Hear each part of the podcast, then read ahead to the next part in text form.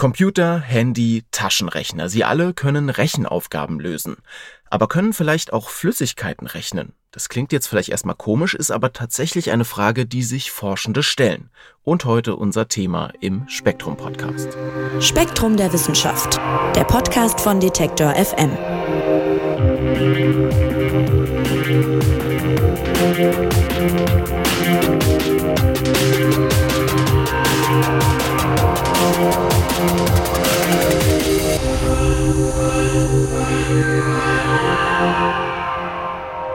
Ja, wir begeben uns heute in die Tiefen der Physik, aber auch der Informatik und auch der Mathematik, beziehungsweise eigentlich gehen wir genau in den Bereich, wo alle diese Disziplinen verschwimmen. Es geht um ein seit 100 Jahren ungelöstes Rätsel, es geht um Algorithmen und es geht um den berühmten Mathematiker Alan Turing. Und was der mit der ganzen Sache zu tun hat, das wollen wir erstmal besprechen und zwar mit Manon Bischoff von Spektrum der Wissenschaft. Hallo Manon. Hallo Marc.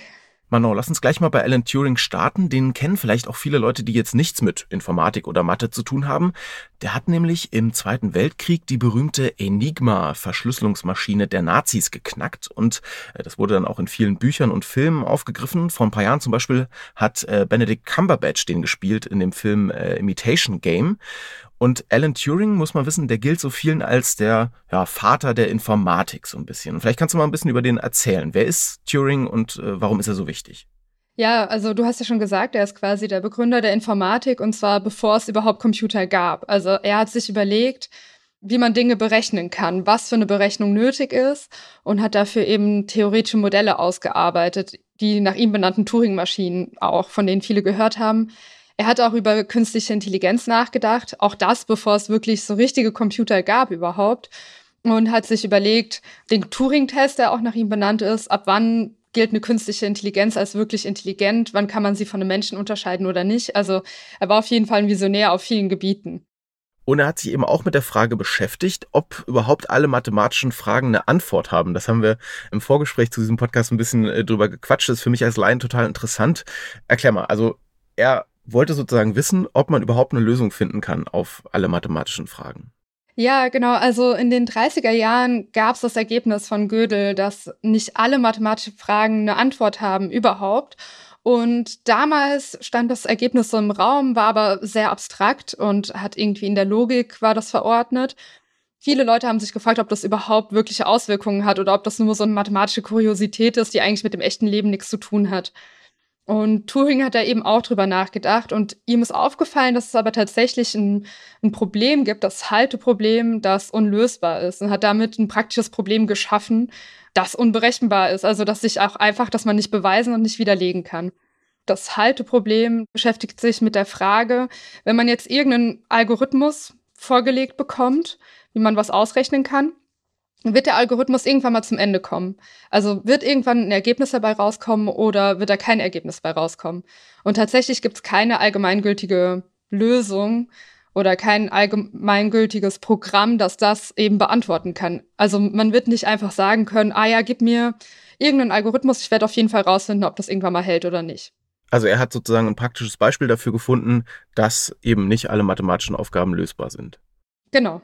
Jetzt äh, hast du gerade auch schon Algorithmus gesagt. Ich habe es auch schon äh, benutzt, den Begriff, aber man, man hört es jetzt auch so oft, auch wenn es irgendwie um die Netzwelt geht und so. Aber vielleicht können wir noch mal einmal kurz sagen, was ist das denn eigentlich genau, ein Algorithmus? Im Prinzip ist ein Algorithmus eine Rechenvorschrift, also eine, eine Vorschrift, wie man ein Problem berechnen könnte.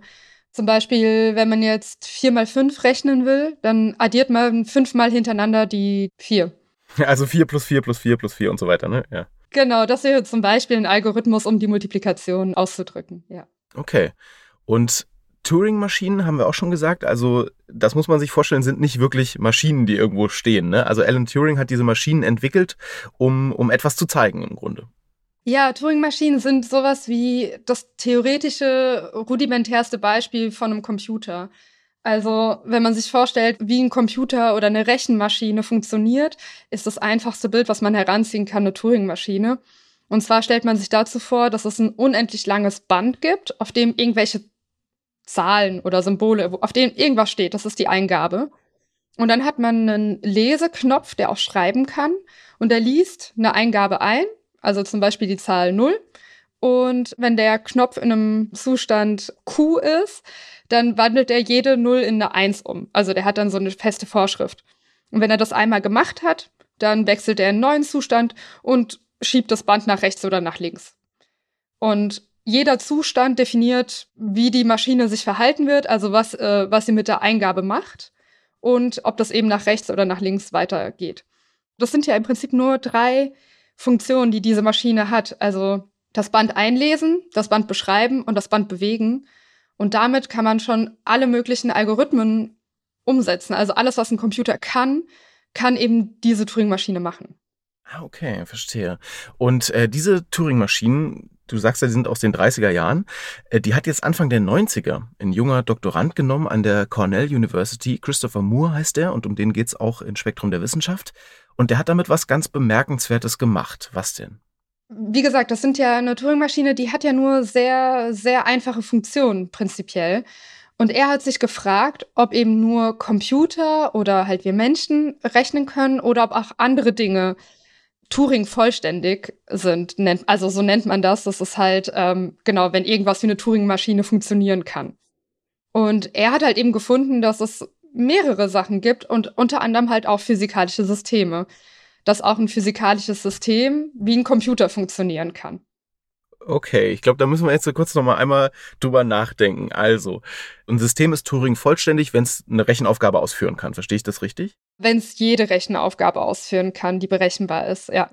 Dieser Christopher Moore, dieser Doktorand Anfang der 90er, der hat jetzt gesagt, warum sollen eigentlich nur Computer, wie wir sie jetzt kennen, oder Taschenrechner oder eben wir Menschen das können? Vielleicht können das auch andere Dinge. Genau, ja. Gut. Und in eurem Artikel in Spektrum der Wissenschaft geht es jetzt äh, genau um diese Frage, nämlich die, was denn eigentlich oder welche Systeme eigentlich äh, rechnen können. Und jetzt äh, ist das, der Begriff System ist so ein bisschen kryptisch. Vielleicht kannst du mal irgendwie ein Beispiel bringen. Also was, was könnte jetzt noch rechnen können? Ja, also wie gesagt, er, Christopher Moore hat physikalische Systeme sich angeguckt, also zum Beispiel ein Teilchen, das durch verschiedene Potentialtöpfe schwirrt. Es gibt Programmiersprachen, die Turing vollständig sind. Das ist jetzt nicht wirklich überraschend. Aber auch so ein Spiel wie Minecraft ist Turing vollständig. Das heißt, man kann mit Minecraft im Prinzip programmieren. Vielleicht äh, muss man kurz sagen, was Minecraft ist. Also Minecraft ist im Grunde ein Online-Spiel, bei dem man äh, baut. Ja, man baut Welten. Genau, ja. Und eben je nachdem, wie man baut, ja, kann man halt damit auch programmieren.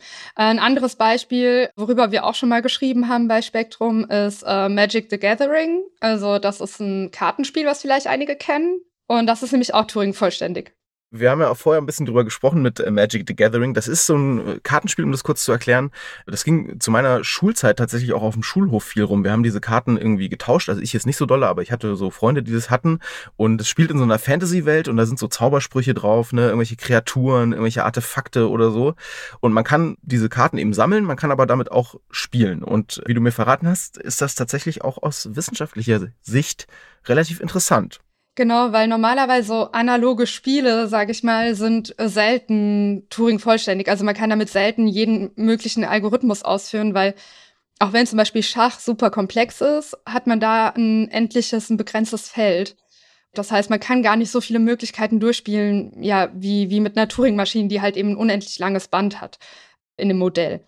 Und deswegen unterscheidet sich Magic ein bisschen von den anderen Spielen, weil rauskam, dass eben Magic Turing vollständig ist. Und das konnte man zeigen. Also da haben die Wissenschaftler sich eine bestimmte Spielsituation angeguckt, ähm, die entstehen könnte, in einem realistischen Spiel auch, und haben dann wirklich identifiziert, okay, was wäre jetzt meine Eingabe bei der Turing-Maschine? Also was entspricht quasi dem Band? Wie kann ich irgendwas auslesen, beschreiben und so weiter? Und indem die sich diese äh, Spielsituation angeguckt haben, haben die festgestellt, wow, das Halteproblem, was äh, Alan Turing ja beschrieben hat, das taucht eins zu eins bei Magic the Gathering, also es kann auftauchen. Das heißt, man kann, wenn man sich in so einer Spielsituation befindet, einfach nicht mehr aussagen, wer gewinnen wird oder wie man das Spiel gewinnen könnte. Okay, Manon, ich glaube, wir müssen noch mal kurz über den Begriff Rechnen auch sprechen. Vielleicht hänge ich auch zu sehr selber noch ähm, in dem, was Rechnen halt für mich ist aus der Schule oder so. Ja, also ich mache, ich addiere irgendwie was oder ich, ich äh, multipliziere was. Wenn wir jetzt sagen, das Spiel Magic the Gathering, das Kartenspiel kann, kann rechnen. Was meint das genau? Das meint genau das. Also genau, es kann im Prinzip Zahlen addieren. Das Problem ist, es ist super kompliziert, auch äh, irgendwie damit eine, glaube ich, eine gewöhnliche Addition zu programmieren, sage ich mal, wird super kompliziert, weil man muss sich überlegen, okay, wie kann ich eine Zahl, zum Beispiel die Zahl 2 darstellen? Wie stelle ich jetzt noch die Zahl 3 dar und wie kann ich die so miteinander verknüpfen, dass am Ende 5 rauskommt? Wie muss ich die Maschine quasi programmieren? Also das ist genau das, was ein Compiler zum Beispiel auch macht im Computer. Also wenn man programmiert, programmiert man ja normalerweise in einer bestimmten Sprache, in, in C oder in Python oder was auch immer, gibt auch modernere mittlerweile. Das kann man lesen als Mensch, sage ich mal. Also auch wenn es kompliziert ist, aber so ein Informatiker, der guckt sich einen Code an und kann ja daraus ableiten, was, was der Code macht. Dann gibt's aber ein Programm auf dem Computer, der Compiler, der nimmt eben diese, diese Sprache und wandelt die um in Maschinensprache und sagt dann halt eben genau in der Maschine, was da an elektronischen Signalen wie verarbeitet wird. Das kann ein Mensch nicht lesen. Also ja, vielleicht, wenn er sich sehr viele Jahre Zeit nimmt und sich sehr konzentriert. Aber das ist halt sehr, sehr kompliziert. Und diese Aufgabe, Magic the Gathering zum Beispiel zu programmieren, ist unfassbar kompliziert. Dasselbe gilt für Minecraft. Ja, es ist möglich, es ist aber halt sehr kompliziert. Hm. Aber wären in dem Beispiel dann die, die Magic-Karten, wären das die Buchstaben in Anführungszeichen der Programmiersprache? Oder also würde jetzt dann eine, keine Ahnung, Zauberer XY steht für eine 2 und Zauberspruch A steht für, für eine 4 oder so? Oder wie? Also ich versuche mich noch so ein bisschen da reinzudenken. Ja, ähm, es ist so, dass die Fachleute, die das untersucht haben, die haben sich eine bestimmte Spielsituation angeguckt, bei der zwei Spieler gegeneinander spielen. Die eine Person hat keine Karten mehr im Nachziehstapel und es liegen Kreaturen auf dem Tisch. Und die Kreaturen, die auf dem Tisch liegen, sind quasi das Eingabeband. Also es sind die Zahlen, die bei der Turing-Maschine auf dem Band stehen würden. Und die Person, die noch Karten besitzt auf der Hand, die steuert quasi die Zustände von der Turing-Maschine. Und das Beschreiben des Bands funktioniert dadurch, dass wenn sie eine Kreatur tötet, dann eine neue wieder hingelegt wird, weil es eben eine Karte im Spiel gibt, den Modalungen-Wiederbeleber. so hieß der. Und dadurch wird äh, eine Kreatur, die getötet wird, wieder durch eine neue ersetzt. Und so kann man das Band eben beschreiben. Es ist leider nicht so einfach, dass man sagen kann, das ist jetzt wie ein Buchstabe in meiner, in meiner Programmiersprache, sondern man muss wirklich in, in Maschinencode denken, sage ich jetzt mal. Ja. Okay, verstehe. Und du hast ja auch eingangs das Beispiel Schach gebracht, was äh, immer so als das komplexeste, das Königsspiel ja irgendwie äh, gilt. Aber da sagst du eben, da sind die Möglichkeiten begrenzt. Und eine wichtige Frage, wenn ich das richtig verstanden habe, ist ja in dieser ganzen Sache auch die, die Frage der Entscheidbarkeit. Ja, also wir haben über Turing gesprochen. Der wollte ja auch wissen, ob sozusagen Probleme dann eine Lösung haben. Das heißt, ob sie entscheidbar sind. Genau, also Schach ist keineswegs einfach, das bedeutet das natürlich nicht. Aber wenn jetzt zwei Personen gegeneinander Schach spielen und mitten in der Partie sind, und dann würde man gerne wissen, einfach ausgehend von diesem Zustand, in dem wir gerade sind, vom angefangenen Spiel, welche Strategie könnte man verfolgen, um zu gewinnen, zum Beispiel. Das kann ein Computer berechnen. Es sind dann vielleicht unfassbar viele Möglichkeiten, aber wenn man den lange genug laufen lässt, wird er auf eine Lösung kommen, wie man ein Spiel zum Beispiel noch gewinnen könnte oder eben nicht. Oder sagen, boah, ist vorbei, ja, egal was du jetzt machst, du kannst nicht mehr gewinnen. Oder kann auch sagen, ja, es wird auf jeden Fall unentschieden ausgehen, weil ja, beide können nicht mehr gewinnen. Bei Turing-vollständigen Systemen, eben gerade wie Magic the Gathering, kann es Situationen geben, in denen ein Computer einfach niemals auf irgendeine Lösung kommen wird in denen man nicht sagen kann, okay, wenn du jetzt genau das und das und das machst und der andere das und das, dann wird man gewinnen. Das geht dann nicht. Und das ist gerade, wie du ja angesprochen hast, das ist besonders spannend, wenn man halt an physikalische Systeme denkt, weil ja gerade physikalische Systeme ja Dinge sind, die es in unserer Umgebung sind. Und man ja davon ausgeht, dass wenn man nur alles genau genug messen könnte, man ja vielleicht den Ausgang einfach ähm, vorhersagen könnte. Und dem ist scheinbar nicht so. Und darum geht's auch bei euch im Heft. Es klingt erstmal absurd, ich habe es ganz am Anfang gesagt. Es geht um die Frage, ob vielleicht auch Flüssigkeiten rechnen könnten. Inwiefern wäre das denn denkbar? Also das ist erstmal so, dass man, als ich es gelesen habe, dachte ich so, hä? ich auch. ja, es geht halt eben darum, zumindest soweit ich mir das vorstellen kann, wird man niemals eine Flüssigkeit nehmen und das als Computer nehmen. Ja, also das wäre sehr umständlich und wird nicht funktionieren. Abgesehen davon, dass es auch ungeklärt ist, ob überhaupt Flüssigkeiten rechnen können oder nicht. Aber die Frage ist, handelt es sich, wenn man jetzt ein Fluid nimmt, also ein Fluid allgemein, lässt sich das System auf eine Turing-Maschine mappen? Also besteht da irgendwie eine, eine Äquivalenz zwischen beiden?